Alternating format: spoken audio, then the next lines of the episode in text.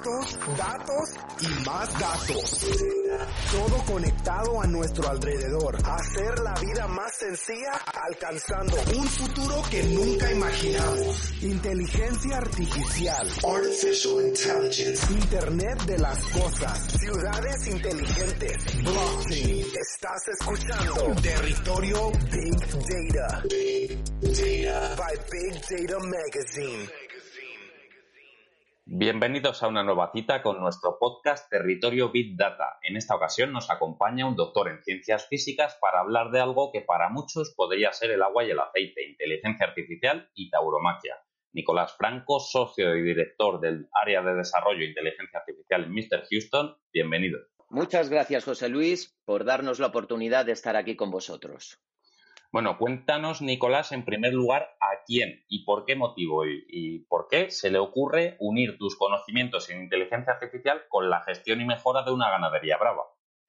Bueno, pues la verdad es que es una fue una serie de circunstancias un poco atípicas que aparecieron y que nos dio pie justamente a este proyecto. ante todo, decir que nosotros somos una empresa que no teníamos experiencia previa con las ganaderías eh, eh, de ningún tipo, ya sea para reses bravas o reses, digamos, no bravas. Y eh, trabajamos sobre todo en sectores que no tienen nada que ver, en el sector bancario, y de, un momento dado eh, vino un amigo que me pidió si podía ayudarle a mm, sacar conocimiento de una serie de datos que tenía es este amigo que se llama Juan Pedro Mec, tiene una de las ganaderías más importantes dentro de la tauromaquia española y tenía muchos datos que quería analizar y no sabía cómo hacerlo, entonces me pidió consejo.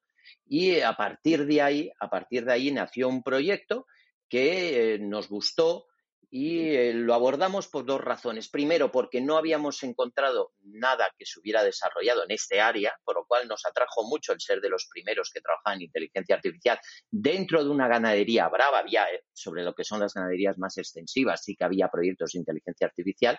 Y mm. teniendo en cuenta que nuestro ámbito de actuación es sobre todo innovador, pues eh, a partir de ahí sí que fue un proyecto que tomamos con mucha ilusión y, y por ahí empezamos a trabajar. ¿Y por qué Juan Pedro y Nota? ¿Cuándo comienza ese proyecto? Entiendo que Juan Pedro porque te busca él, pero hay muchas ganaderías. ¿Y cuándo comienza y, cómo funciona? Bueno, el proyecto, ya digo, esto empezó hace alrededor de unos eh, cuatro años o cinco años, o puede que un poquito más, seis años, porque Juan mm. Pedro nos eh, inicialmente eh, quería un sistema para gestionar. Nosotros en nuestra empresa, aparte de inteligencia artificial, hacemos mucho programación eh, al uso, es decir, de sistemas de gestión, de lo que son procesos y procedimientos en una empresa y hacemos automatismos para tenerlo muy eh, bien gestionado, lo que son esos automatismos de la empresa. Y entonces él que ya de por sí es de los avanzados dentro de su sector, porque tenía un sistema de gestión que heredó de su padre, en el cual tenía una recopilaba muchísimos datos sobre su ganadería, lo quería, quería darle una vuelta de tuerca a su sistema y eh, modernizarlo. Y entonces nos vino con ese sistema y dijo, oye, mira, tengo todo un aplicativo que quiero modernizar, quiero hacerlo en cloud, quiero poder ponerle muchas funcionalidades, quiero que cuando esté en la finca, pues que pueda ver los toros de esta manera, tener acceso a estos datos, y entonces empezamos a hablar de un proyecto que nada tenía que ver con inteligencia artificial. Y entonces, mm. pues eh, durante una serie de años, dos, tres años, estuvimos trabajando en ese proyecto, que era un proyecto mm, de desarrollo de un, digamos, de automatización de una serie de procesos internos que tenía dentro de su empresa. Y en un momento dado, hace como dos años, cuando ya tenía todo organizado, eh, eh, nosotros eh, vimos que a lo mejor había la posibilidad de mm, sacar partido de tantos datos, porque realmente el sistema de gestión hay una serie de datos que, que se pueden tratar a nivel de fenotipo, de genotipo, características de lidia, mm, digamos, mm. muchos datos y muy complejos.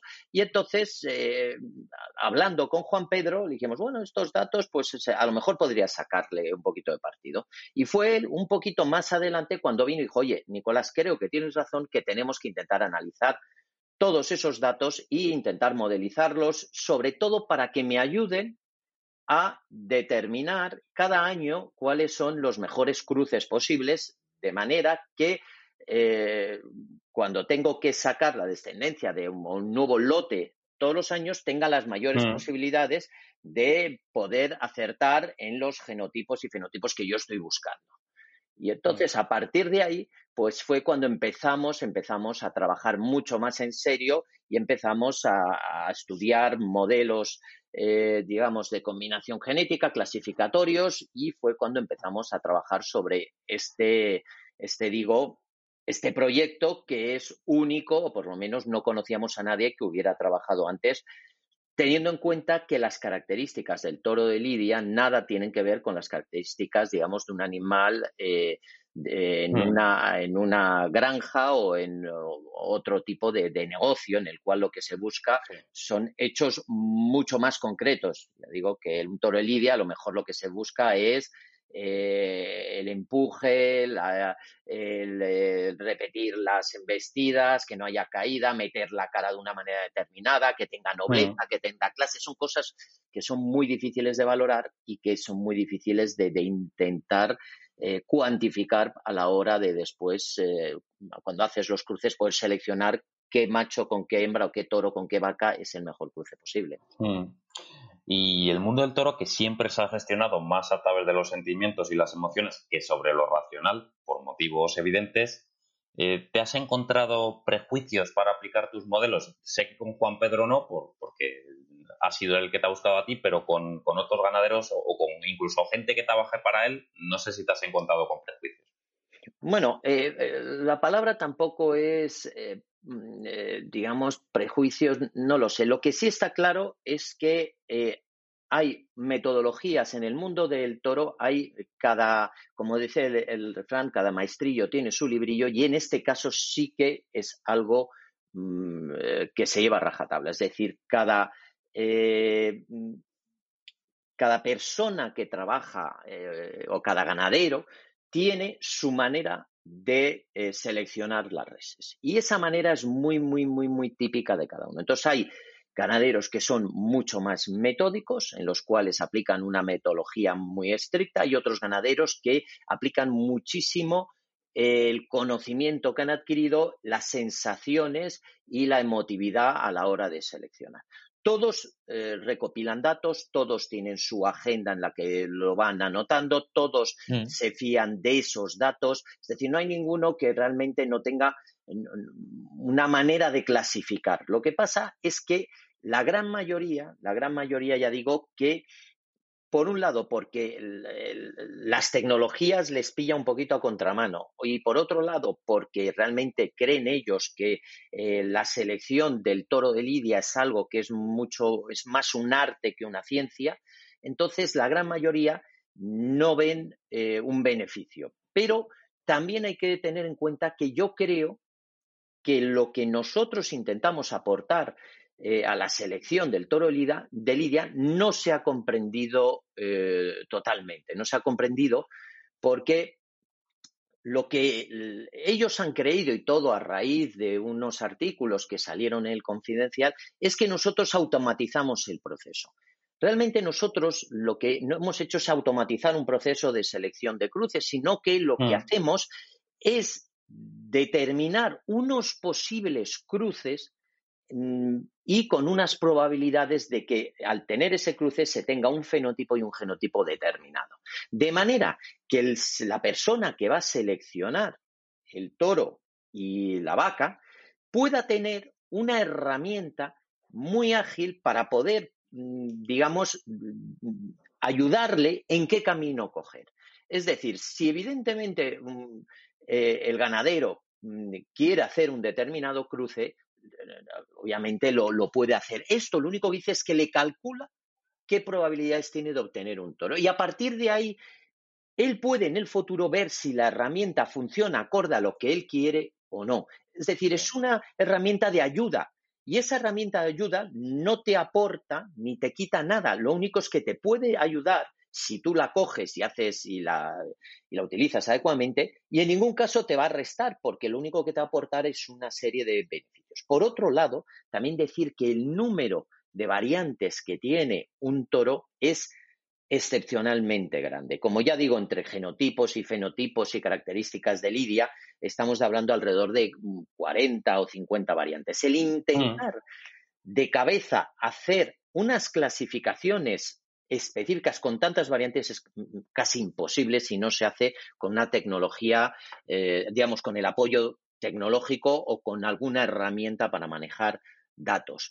Y eso es lo que te aporta justamente lo que nosotros hemos, eh, hemos codificado, es decir, una herramienta que te ayuda y te da unas posibles selecciones. Y ya por último, sobre todo, hay muchas veces que el ganadero tiene unas tendencias, unas tendencias a hacer unos determinados cruces porque su experiencia, porque su razonamiento, porque su manera de, ver o eh, le dictaminan que lo mejor es cruzar este toro con esta vaca teniendo en cuenta pues la descendencia que ha tenido, de dónde viene el toro, de dónde viene la vaca, sus características determinadas. Y deja ya de lado, de lado desde el principio, una serie de selecciones posibles. Esto es como cuando uno está eh, jugando al ajedrez eh, y tiene que mover una de las primeras, mm, digamos, eh, fichas, a nadie se le ocurriría mover el peón de torre, porque no tiene sentido. Pero no tiene sentido porque le han enseñado que hay que intentar mover y, tener toda la información en el centro del tablero. Mm. Pero a lo mejor, si tú eres capaz de ver las variantes, aparecen nuevos cruces que son muy atípicos y que la mayoría los desecharías, pero hay otros que a lo mejor puede decirte algo, decir, anda, mira, esto nunca lo hubiera pensado, pero puede ser bueno. Y que a partir de ahí puedas empezar a eh, hacer unas nuevas selecciones que puedan darte buenos resultados. Porque realmente al final, cuando uno quiere obtener un toro un poco diferente, lo que no puedo hacer es estar haciendo siempre lo mismo, sino que tiene que haber unas variantes, unas, mm. unas, variaciones en la metodología de la selección. Y nosotros lo que ofrecemos es una herramienta en donde le dé cierto sentido a esas pequeñas variaciones. Mm. Me comentabas en una conversación previa que estáis intentando verificar si hay patrones en el fenotipo que asocien o induzcan en el genotipo. ¿Tenéis ya alguna valoración sobre este asunto? Bueno, vamos a ver, esto es un eh, tema un poco controvertido, porque eh, teniendo en cuenta que el genotipo realmente eh, se define, son esos factores hereditarios internos de un organismo, es decir, son sus genes, y el fenotipo es, la manera externa que tiene de expresarlo, el poder decir en un momento dado que nosotros hemos encontrado unos fenotipos que son la expresión de unos genotipos y somos capaces de hacer esa transformación, es decir, que migra un genotipo para que se exprese en un fenotipo, yo creo que eso solamente lo podría hacer una persona especializada. Es decir, nosotros lo que intentamos es en base a unos genotipos determinados que se están eh, expresando, que se están plasmando en un fenotipo en el, en el toro, nosotros intentamos, en cierta medida, optimizar los cruces, optimizar las probabilidades para que en los cruces ese fenotipo que nosotros queremos esté presente.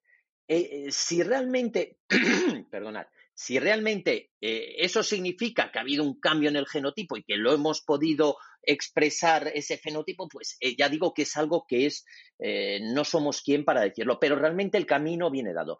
No obstante, como nosotros hasta que no tengamos la primera camada, por así decir, de toros de Lidia, y eso pues eh, pasarán otros tres, cuatro años hasta que podamos ver si esos cruces que hemos determinado han dado resultados o no, pues no vamos a poder, eh, por así decir, ver si nuestros algoritmos o nuestra manera de clasificar o nuestra manera de ayudar al ganadero a hacer cruces, es eh, positiva o mm, cambia en los fenotipos que se obtienen o hay un mero cambio, ya digo, en el genotipo. No vamos a poderlo hacer, pero realmente, realmente eh, a día de hoy es muy temprano para poder predecir nada. Y ya te digo, tendríamos que esperar, por lo menos nos faltan tres años, porque este lo hicimos hace un año, este año que ha pasado, y hasta dentro de cinco años o cuatro años no vamos a poder tener esos resultados, primeros resultados.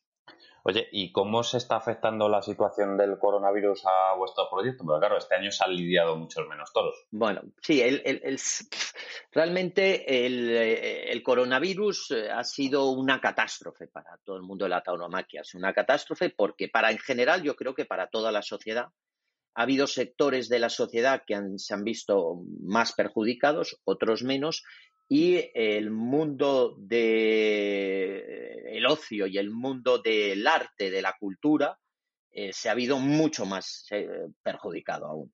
Es decir, eh, entre ellos el mundo de la tauromaquia se ha visto muy perjudicado porque no ha habido corridas, porque las corridas, las poquitas que ha habido, hay mucha menos gente que digamos, que ha tenido la posibilidad de asistir y eh, no se han retransmitido tampoco. Es decir, a nivel económico ha sido realmente muy, muy negativo. Eh, por otro lado, también, bueno, pues eh, como todo durante esta crisis, pues es muy difícil cuando hay una crisis de este calibre que se sostenga si no es en base a ayudas o en base a, digamos, organismos externos y ahí también ha sido muy, muy endeble la ayuda que ha habido de externa. Entonces, nosotros, eso, evidentemente, este proyecto eh, ha afectado. Realmente a nosotros como empresa no nos ha afectado porque, ya digo, este es un proyecto que empezamos para una persona muy determinada con, a lo mejor, el, el ansia, si, si venía, o de poder eh, traspasar ese conocimiento a otras empresas que estuvieran interesadas. Y justo cuando hemos empezado ya a, determinar todos los patrones, eh, ha sido cuando empezó el COVID, en donde todo se ha parado y las posibles empresas que pudieran estar interesadas pues eh, en vista que económicamente este año va a ser muy complicado, pues no han querido hacer ningún tipo de desembolso en poder obtener este tipo de información. Por lo cual ya digo, para todos, para todos es muy, ha sido muy negativo eh, sobre todo para el mundo de la tauromaquia, para nosotros este sector pues lo tenemos un poco en stand-by. Es decir, estamos esperando a que todo retome para poderlo retomar, porque obviamente a día de hoy lo tenemos parado ya que no hay ningún tipo de empresa o ningún tipo de ganadería que yo creo que le haya ido bien, porque todas están también, y estamos igual que nosotros, en las trincheras esperando a que, a que la guerra termine. Estamos todos ahí mm. metidos como podemos. Mm.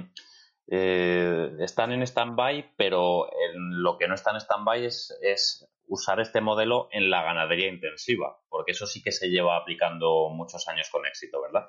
Sí, bueno, vamos a ver, en la ganadería intensiva eh, se ha aplicado la inteligencia artificial muchísimo, muchísimo. Nosotros ya empezamos a ver las posibilidades de aplicarla hace tiempo mm, en todos los sectores de la agricultura y de la ganadería.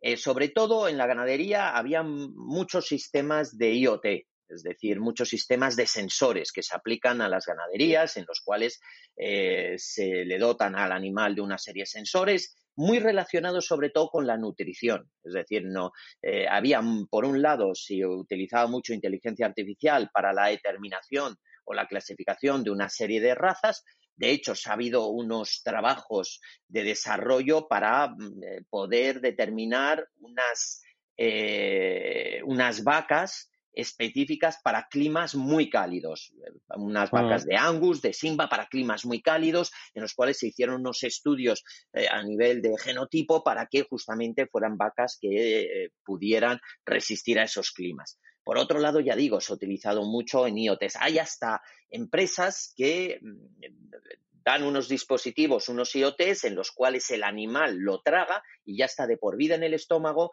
y empieza a darle pues la temperatura corporal, el movimiento, la acidez del estómago, cuánto come y eso es lo que se ha utilizado. Pero todo eso está centrado en que el animal al final, el rendimiento de la agricultura extensiva viene dado por bien o por la carne o por la leche porque son los dos elementos eh, fundamentales de la agricultura a nivel de, vacas. Es decir, estoy hablando de la agricultura, de la, de, eh, la ganadería, de, digamos, del sector bovino. Y esos dos elementos eh, son los que dictaminan los estudios que ha habido. Obviamente nadie había hecho estudios hasta ahora sobre el comportamiento. A lo mejor hay algunos en los cuales tratan el comportamiento de manera que el animal crezca de una manera más eh, sana, es decir, que yo quiero que mi animal, mi animal no esté estresado, para, porque mm. así da mejor leche o da mejor carne o tiene menos feromonas eh, que se le aplican a la carne y entonces la carne tiene mejor gusto. Y eh, mm. ya digo, hay desde lo que se dice, que las vacas de Kobe les dan masajes y para que estén relajadas y la carne sea mejor. Bueno, pues algún tipo de, de estudio se ha hecho en ese aspecto, pero realmente aspecto estudios para ver que un animal en vista tenga, eh, baje la cara, eh, eh, tenga un recorrido largo en la embestida, repitas las embestidas, todo ese tipo de fenotipos o de comportamientos, absolutamente, por lo menos nosotros no hemos tenido constancia de que se hayan hecho ningún tipo de estudios a ese nivel. Y ahí es por lo que nosotros nosotros nos, eh, nos, gustó el proyecto porque era un proyecto único inicialmente. Eh, ya digo que a día de hoy tampoco conocemos que nadie lo haya hecho, pero bueno. Mm. Bueno, pues Nicolás, ha sido un placer. Eh, la verdad que ha sido muy instructivo escucharte. Muchas gracias por acompañarnos. Pues nada, muchas gracias a vosotros. muchas veces ya sabéis que nos tenéis aquí para cualquier eh, otra pregunta o mm, información que queráis que compartamos y eh, doy, daros las gracias por eh, hacernos partícipe de este maravilloso programa que tenéis y espero que este podcast le sirva a alguno para por lo menos entretenerse y divertirse, animarse durante un cierto, durante unos minutos. Muchas gracias a, todos. Y a ver si se anima a algún ganadero más también a, a unirse al mundo del Big Data y la inteligencia artificial. A ver, a ver, yo creo que sí, porque al final esto es como todo en la vida. Yo creo que tarde o temprano eh, es el único camino. Esto es como cuando aparecieron los primeros teléfonos móviles, que había gente que decía que no quería el teléfono móvil, que no, que y sabías que tarde o temprano llegaría un momento en donde iba a tener que utilizar un teléfono móvil. Pues yo creo que eh, en todos los sectores de la, de la industria, de la economía, todos los sectores, el tratamiento de los datos está empezando a asomar y mm, eh, es, un camino que va a adoptar, eh, que es irremediable. Es irremediable que aparezca y que sea vital en todos los sectores económicos de, hoy en día, ya sea pequeño, grande, más artístico, menos artístico, pero al mm. final aportará más o aportará menos, pero va a estar presente yo creo que en todos. Totalmente de acuerdo, Nicolás. Pues muchas gracias y gracias también a vosotros por escucharnos y seguirnos cada día en bitdatamagazine.es. Datos, datos y más datos. Todo conectado a nuestro alrededor. Hacer la vida más sencilla alcanzando un futuro que nunca imaginamos. Inteligencia artificial. Artificial intelligence. Internet de las cosas. Ciudades inteligentes. Blockchain. Estás escuchando Territorio Big Data. Big Data. By Big Data Magazine.